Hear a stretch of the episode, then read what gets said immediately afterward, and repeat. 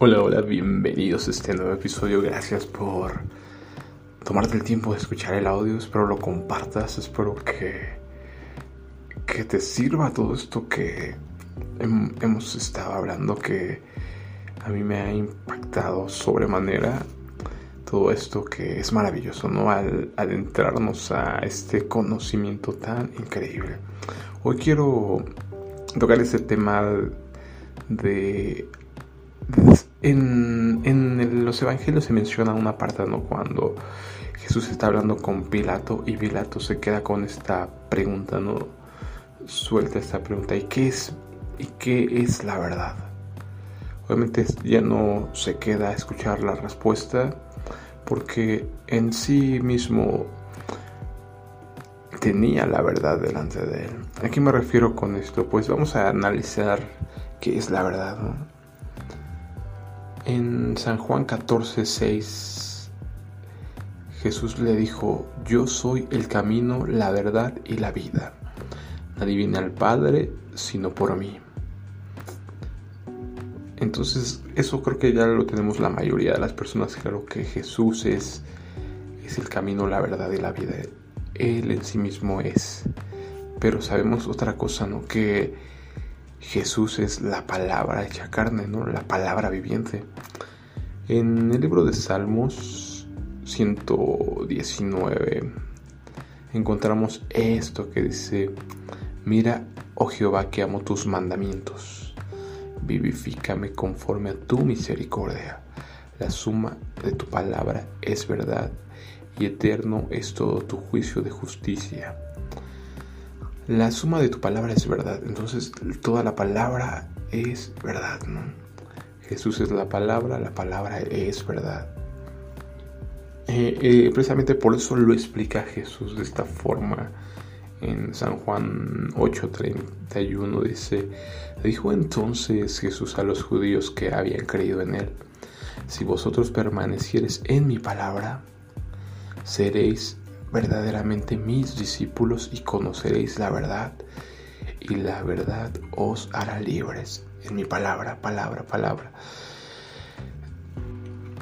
El mismo Jesús en San Juan 17:15, no ruego que los quites del mundo, sino que los guardes del mal. No son del mundo como tampoco yo soy del mundo. Santifícalos en tu verdad. Tu palabra es verdad. Jesús es la palabra, Jesús es el camino, la verdad y la vida, exactamente tal cual, ¿no? Y vemos que dice aquí claramente, santifícalos en tu verdad, tu palabra es la verdad, Jesús es la verdad, Jesús es la palabra, y obviamente todo está unido, ¿no? Es increíble, maravilloso. Y por ellos yo me santifico a mí mismo para que también ellos sean santificados en la verdad. Juan 17, 19. Somos santificados en nuestro amado Señor Jesús, que es la verdad, que es la palabra y que al fin de cuentas nos dejó su palabra, ¿no? Todo es, a veces un poco complicado, ¿no? Porque la Biblia es la palabra de Dios, pero la palabra es Jesús y Jesús es, es exactamente Dios. Es complicado de repente, ¿no? Pero en, el libro de Romanos, capítulo 2, versículo 17, Pablo les dice esto a los judíos, ¿no? Que normalmente cuando habla de judíos está hablando a la secta del judaísmo, digámoslo así, no necesariamente porque hay que tomar en cuenta que Jesús era judío, los apóstoles eran judíos, pero específicamente cuando se refiere a este sobrenombre de judío está hablando de la secta del judaísmo, ¿no? Dígase fariseos. Aquí tú tienes el sobrenombre de judío y te apoyas en la ley y te glorías en Dios. Y conoces su voluntad e instruido por la ley apruebas lo mejor. Y confías en que eres guía de los ciegos, luz de los que están en tinieblas. Instructor de los indoctos, maestro de niños que tienes en la ley la forma de la ciencia y de la verdad. Esa cita sí me impactó bastante porque obviamente está hablando de que somos llamados a ser luz. Jesús es la luz del mundo. obviamente tenemos que reflejar esa luz, pero aquí Pablo se está refiriendo a que somos luz a través de la enseñanza, ¿no?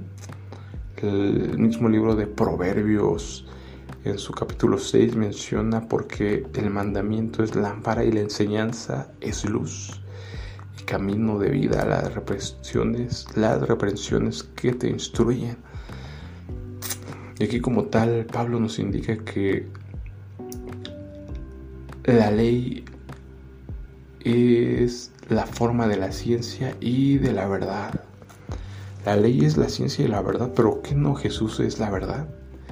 Entonces, ¿qué nos quiere decir con esto? Obviamente que Jesús mismo es la ley. La verdad es Jesús y Jesús es la ley, la ley es Jesús. Es tal cual, ¿no? Uno, uno es otro y otro es uno. Todo está basado en, en Jesús precisamente. Y precisamente en, en el libro de, de Juan, capítulo 5, versículo 36, dice esto, mas yo tengo mayor testimonio que el de Juan, porque las obras que el Padre me dio para que cumpliese las mismas obras que yo hago, dan testimonio de mí que el Padre me ha enviado. ¿no? Aquí muy importante, Jesús habla de obras que, que está haciendo, ¿no? Para que recordemos que como tal debemos obrar, ¿no? No nos es suficiente la fe, simplemente, sino que tiene que ser complementada con las obras. También el Padre que me envió ha dado testimonio de mí. Nunca habéis oído su voz, ni habéis visto su aspecto, ni tenéis su palabra morando en vosotros, porque a quien Él envió vosotros no creéis. Escudriñad las escrituras porque a vosotros os parece que en ellas tenéis la vida eterna y ellas son las que dan testimonio de mí. Toda la escritura habla de Jesús, porque de hecho Jesús mismo es la palabra viviente, ¿no? Y no queréis venir a mí para que tengáis vida. Gloria de los hombres no recibo, mas yo os conozco, que no tenéis amor de Dios en vosotros. Yo he venido en nombre de mi Padre y no me recibís. Si otro viniera en su propio nombre, a ese recibiereis. ¿Cómo podéis vosotros creer, pues, recibir gloria los unos de los otros y no buscáis la gloria que viene del Dios único? No penséis que yo voy a acusarlos delante del Padre. Hay quien os acusa, Moisés en quien tenéis vuestra esperanza. Porque si creyeses a Moisés, me creerías a mí, porque de mí escribió él. Pero si no creéis a sus escritos, ¿cómo creeréis en mis palabras? Aquí Jesús no lo deja claro. Moisés habló de Jesús como te lo he explicado, Jesús es el mandamiento, Jesús es la ley, Jesús es la palabra viviente. Entonces toda la Biblia habla de Jesús y obviamente si no puedes ver lo que hay detrás de esto, obviamente por eso estos judíos no podían recibir a Jesús porque Obviamente simplemente tenían ese velo que te he explicado que les ha sido cegado. Y entonces aquí podemos ver claramente lo que dice Pablo, ¿no? Por eso no reconocieron. En, en, el libro de Romanos capítulo 9, versículo 30, ¿qué pues diremos que los gentiles que no iban tras la justicia han alcanzado la justicia? Es decir, la justicia que es por fe. Mas Israel que iba tras una ley de justicia no la alcanzó. ¿Por qué? Porque iban tras ella no por fe, sino como por obras de la ley, pues tropezaron en la piedra de tropiezo como está escrito. He aquí pongo en Sión piedra de tropiezo y roca de caída, y el que creyere en él no será avergonzado. Entonces Jesús es la roca, esta piedra de tropiezo con la cual tropezaron los los que no los que no creyeron en él, ¿no? que ciertamente ellos simplemente iban tras las obras, ¿no? Buscando cumplir y ciertamente no lo hacían, ¿no? Porque el mismo, el mismo Pablo lo. En Romanos 2.21 dice esto, tú pues que enseñas a otro, no te enseñas a ti mismo. Tú que predicas que no se ha de hurtar, hurtas. Tú que dices que no se ha de adulterar, adulteras. Tú que abominas de los ídolos cometes sacrilegio. Tú que te jactas de la ley, con infracción de la ley deshonras a Dios. Eh, entonces aquí podemos ver que en realidad ellos se jactaban de la ley, pero ni siquiera la cumplían, ¿no? Y entonces ahí está el problema, ¿no? Que es lo que todo el tiempo nos están hablando los escritores de la Biblia, ¿no? Que no son los oidores de la ley, sino los hacedores de la ley. Entonces tal cual volvemos a lo mismo que te he explicado, fe y obras, fe y obras, ¿no? Creemos y actuamos, no es simplemente creer, no es simplemente actuar, es creer y actuar juntamente, ¿no? Una con la otra, hacen esa unión que es necesaria para poder primero creer que lo que nos dice Dios es la verdad, Jesús es la verdad y Jesús es la palabra viviente. Entonces creemos en lo que Él nos ha dejado a través de su palabra. Lo creemos y lo cumplimos y lo hacemos, ¿no? Es tal cual parte de, nuestra obligación que sigamos este camino que siguió Jesús, ¿no? Como te lo estaba leyendo en, precisamente en, Juan capítulo 5 es donde habla de que porque las obras que el Padre me dio para que cumpliese las mismas obras que yo hago dan testimonio de mí que el Padre me ha enviado, ¿no? Obviamente sus obras eran la, las que daban testimonio de Él como tales, tal cual actuar, ¿no? Frutos, dar frutos, por el fruto los conoceréis, todo está realmente relacionado, ¿no? Ahora entendemos que podemos, tenemos que tener la fe, pero esa fe se va a demostrar obrando, ¿no? Amando, en esto conoceréis que son hijos de Dios que se aman los unos a los otros, ¿no?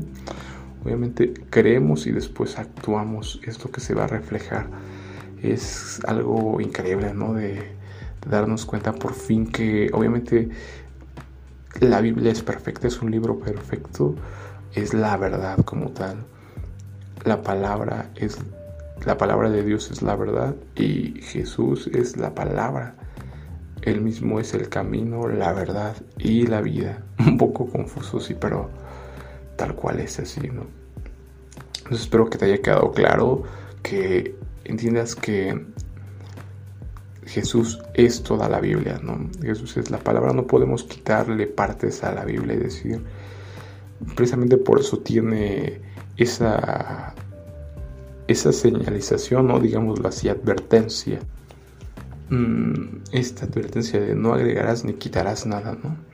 Entonces, si nosotros le quitamos los mandamientos, obviamente estamos cayendo en algo. Obviamente si le agregamos, te he explicado que muchas personas le han agregado cosas extras, ¿no?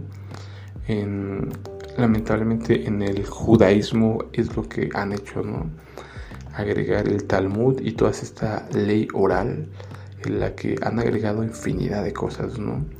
Y hoy por hoy prefieren seguir estas cosas que seguir la ley de Dios, ¿no? Te lo he explicado que Jesús era lo que más le molestaba, ¿no? Que a causa de seguir sus mandamientos o tradiciones de hombres, rompían la ley de Dios, ¿no? Exactamente Pablo también luchó contra esto con los rudimentos de los rudimentos del mundo, todas estas leyes de hombres y tal cual es, ¿no? Entonces espero que te quede claro que la palabra de Dios es una sola, no le puedes agregar ni quitar nada. Entonces toda ella es perfecta y toda ella es el mismo Jesús. Jesús es la palabra viviente y en, en sí resumimos que Jesús es la verdad, es el camino, la verdad y la vida. ¿no? Bueno, espero que te quede claro y nos estamos viendo en otro episodio. Hasta luego.